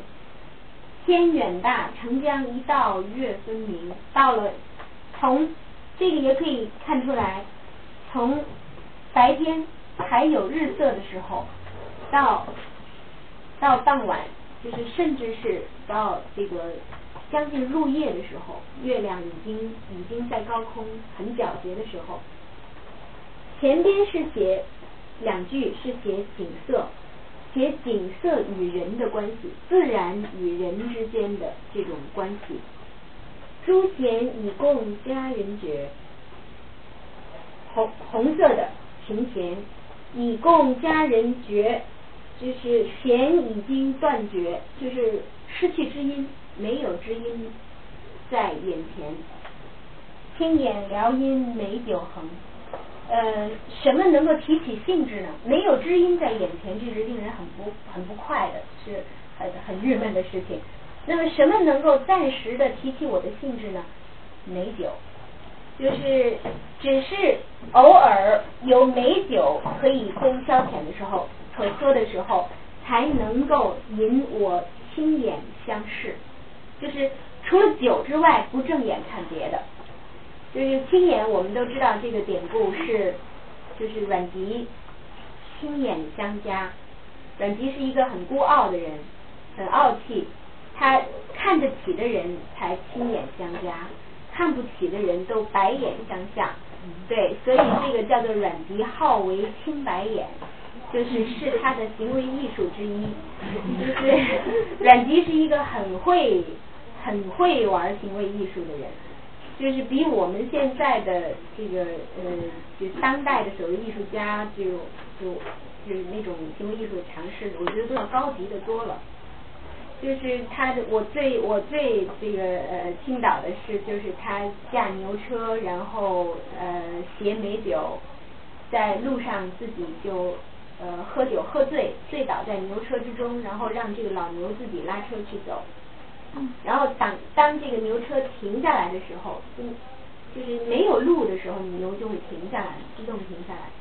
老牛是师徒，他不会走险路的，肯定不会翻车。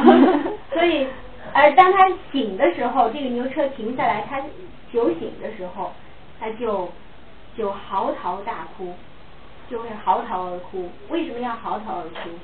就是他面临的。情况就是无路，他醒后面临的情况就是无路可走，就是绝境。他哭的是绝境这两个字，就是我觉得这是非常高级的一种行为艺术，就是没有这种没有这种思维的人是就现在做不出来。朱弦以供佳人绝，轻眼撩音美酒横。只有酒才能让我亲眼相加，人不会，没有人会。万里归船弄长笛，所以这么郁闷的现实处境，就让我萌生去志，去离去，从这儿离去，而产生归意，有归心。万里归船，归船弄长笛，就什么时候我一支长笛，一叶归舟，我就走了。我就离开了，此心无与白鸥盟，我的心只与白鸥为伴，别的什么都不考虑，什么都不承载。然后我们说现在心里边负载负载的太多势虑，就是我说王宇琛的那个文章里边所写出来的消遣势虑，我们有太多的现实的问题需要我们的心来负载，需要我们的头脑来思考。但是他说我所有的都扔下，都不要，都不再放在我的心上，而只与白鸥为伴。那么这个就是出现了，我们说其实这首诗里边有有几个我们是要需要解读的，就是我们说的符号，这是一个很就是一看就能够意味的知道他有离开离开仕途离开仕途这样的志向。那么前边什么这个嗯。这个朱贤所代表的知音人，然后青眼所所代表的自己的真正的呃真正认可的人，嗯，呃痴儿所代表的自己。那么如果我们看了最后的两句之后，所知道的他的痴儿的真正的含义就是痴于，实际上是痴于势力，是纠缠于势力的。纠缠纠缠于这些世俗生活之中的我，所以称自己为不明白、不旷达的人。那么这儿又出现了一个“此心无与白鸥盟”，就是这个是呃太常见的，我们的这个诗词之中象征着自然之啊，象象征着这个自然之中的自然精神的，就是一个符号，就是白鸥。比如说，杜甫说，呃，呃，杜甫在隐居这个，他那个也不能算是完全的隐居了。他在避居在避难而住在这个杜甫草堂的时候，他说：“自来自去堂上燕，相亲相近水中鸥。”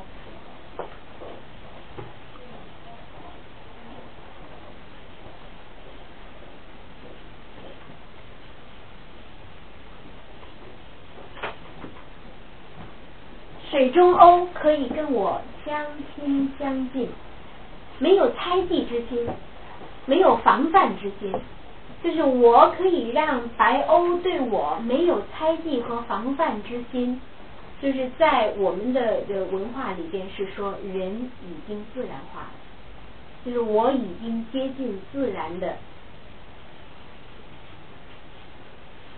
道心。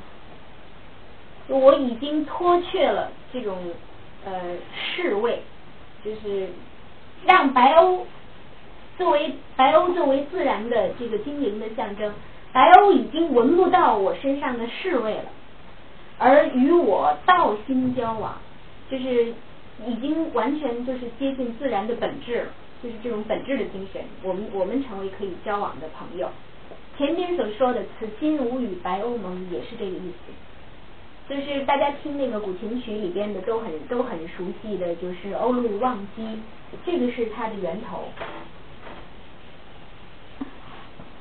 白鸥所象征的这种自由的白色的水中的精灵，在天空中飞翔的精灵，所象征的就是完全没有机心，完全没有机心，完全没有就是利益之心，是功利之心，而是只有自然之心。就是象征这个，那么这个也是来自于就是道家的经典，就是我我们所讲的这个隐逸的这个主题，它的呃核心的依据就是就是道家精神。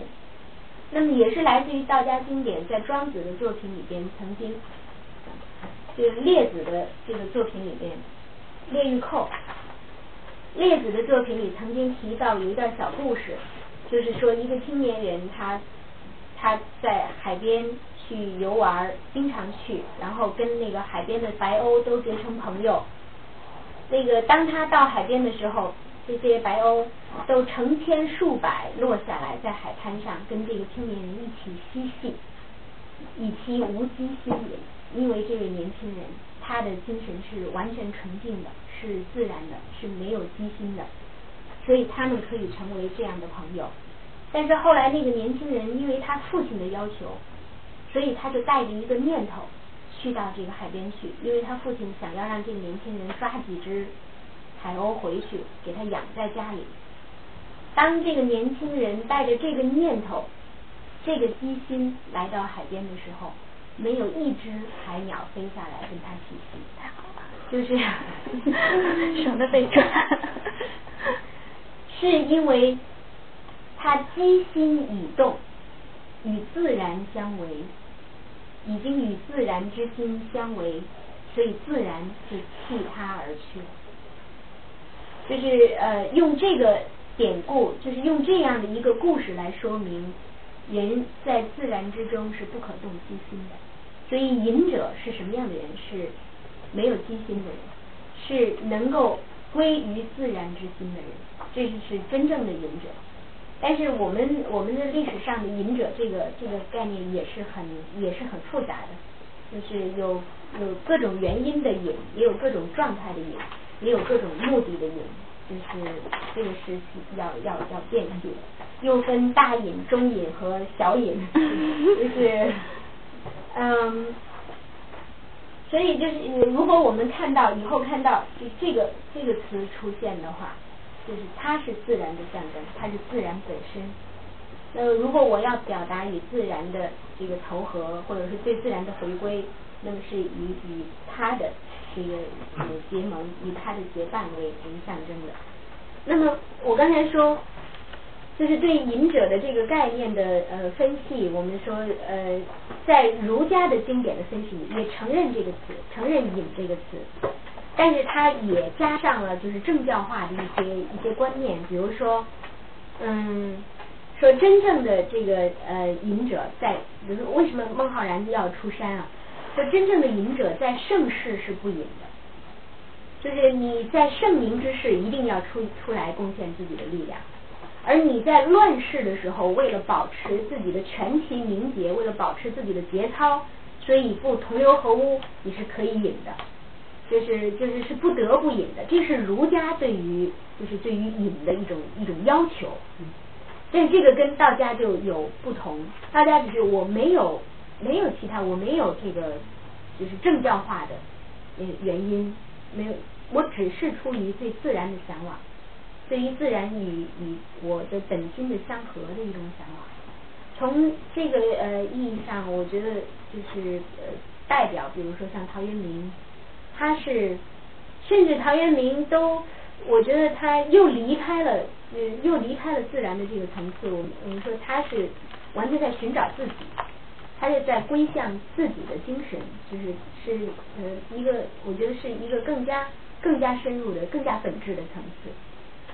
嗯，我我想好像我们讲的，就是基本上是基本上是这些吧。我要提的。我提的符号好像就是这些，嗯，有没有落掉什么？大家如果以后，呃，比如平时看到作品里边有哪些可能涉及这个，可以提醒我一下。嗯，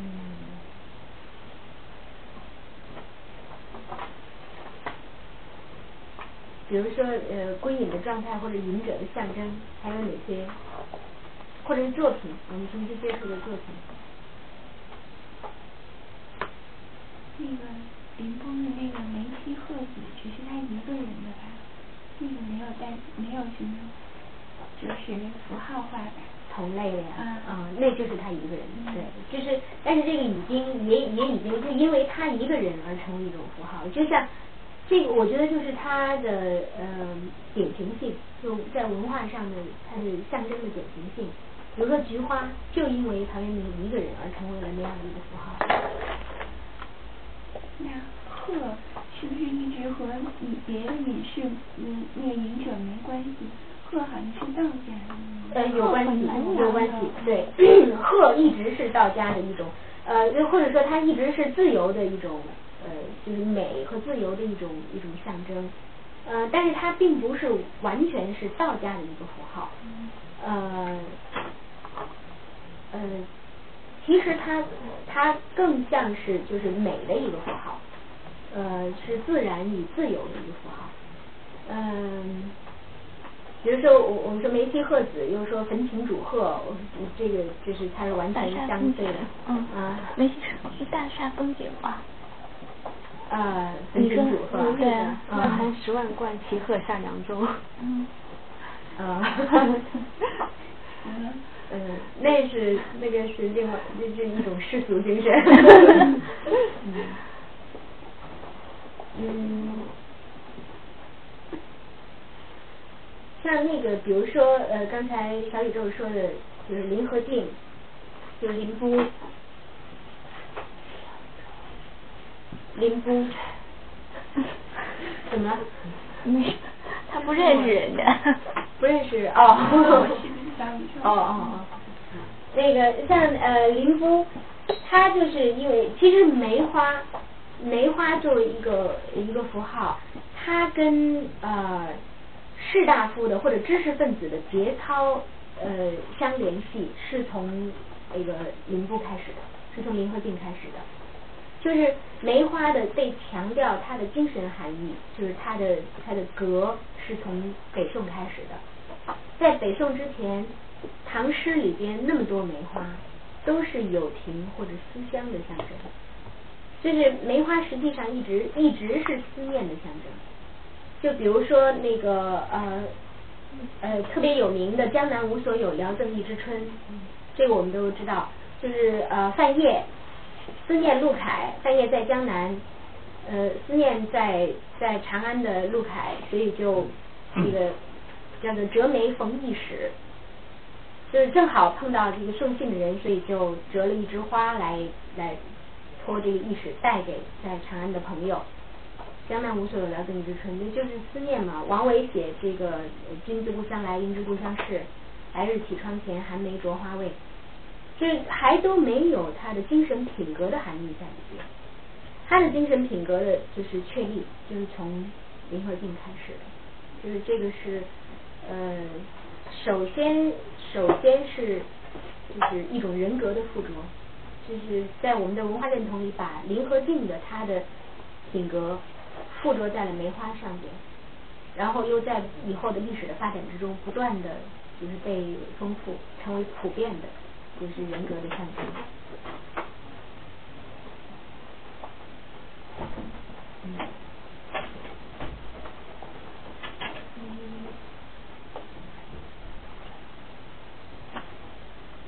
林和靖作为一个隐者，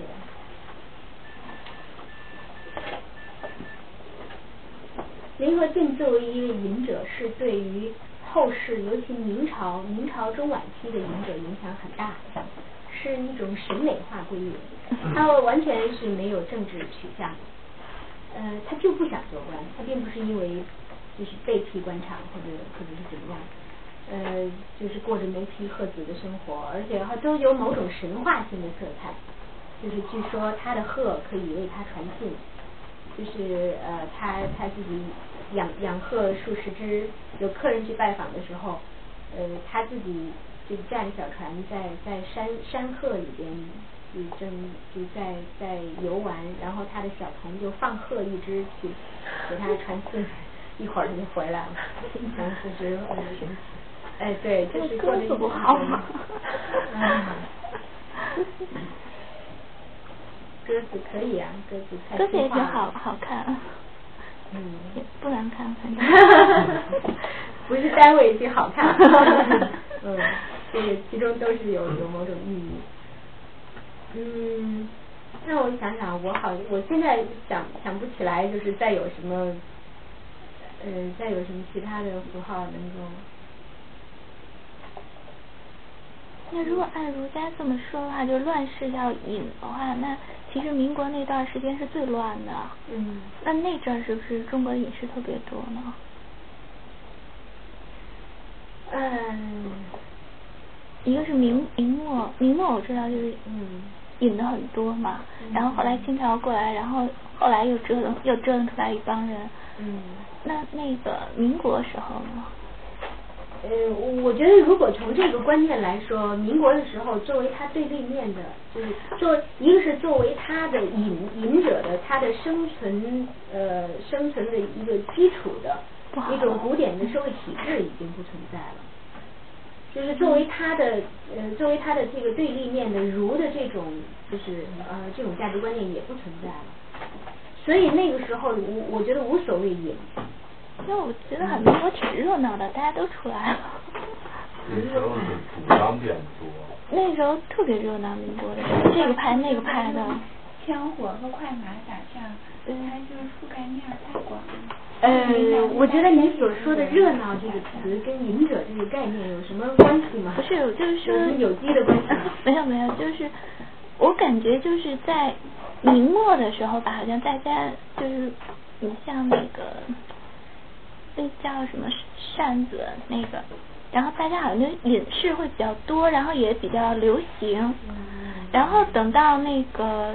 就是都不做官嘛，不做清朝的官，然后等到那个民国的时候，好像是就是知识分子啊，或者就是这种当初士大夫这种就可以去做士大夫要科考，后来没有科考的话，就是这个派那个派的，然后孙中山像其实除了孙中山，他们好像我不太看的很少，就是好像那段时间有很多的派别。政治派别。我我觉我觉得刚才这个课一开始我提出的那个问题就是中国的现当代，就是有没有隐者的存在？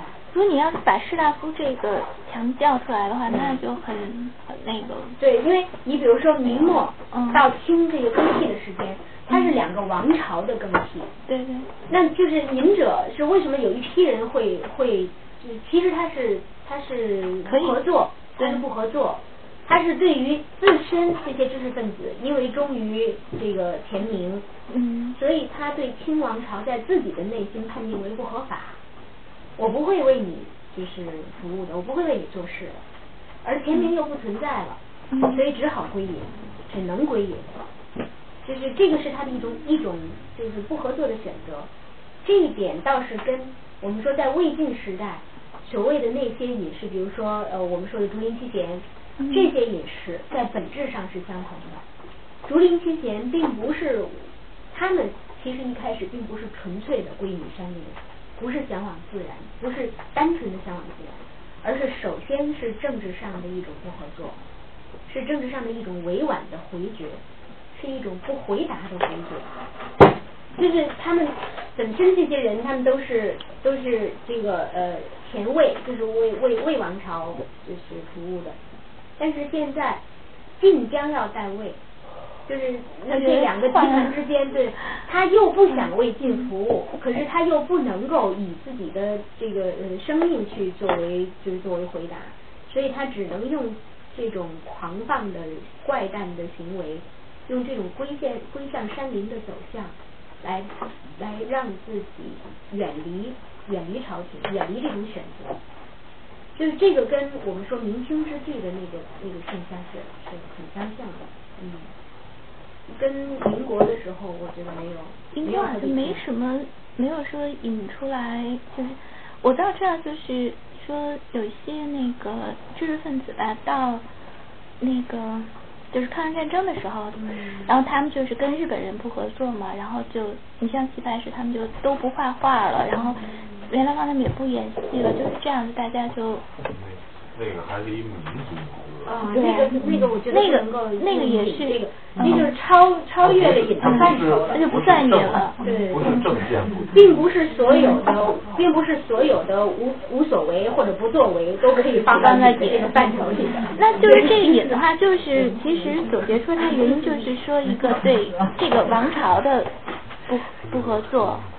或者说对这皇权的不合作，嗯，然后我是有这资格。不合作是隐者的呃一部分，另外一部分人他不是为了，就是每个朝代都会有的，就是我就是喜欢山林。嗯，对对对，有的人是我们刚才说，有的人是因为弃而归，就是他的起点是弃，是放弃，所以他他回归。但是有的人他本质就是回归，他并不是本意于弃。它本意就是在于它跟自然很很就是很投合很契合，嗯。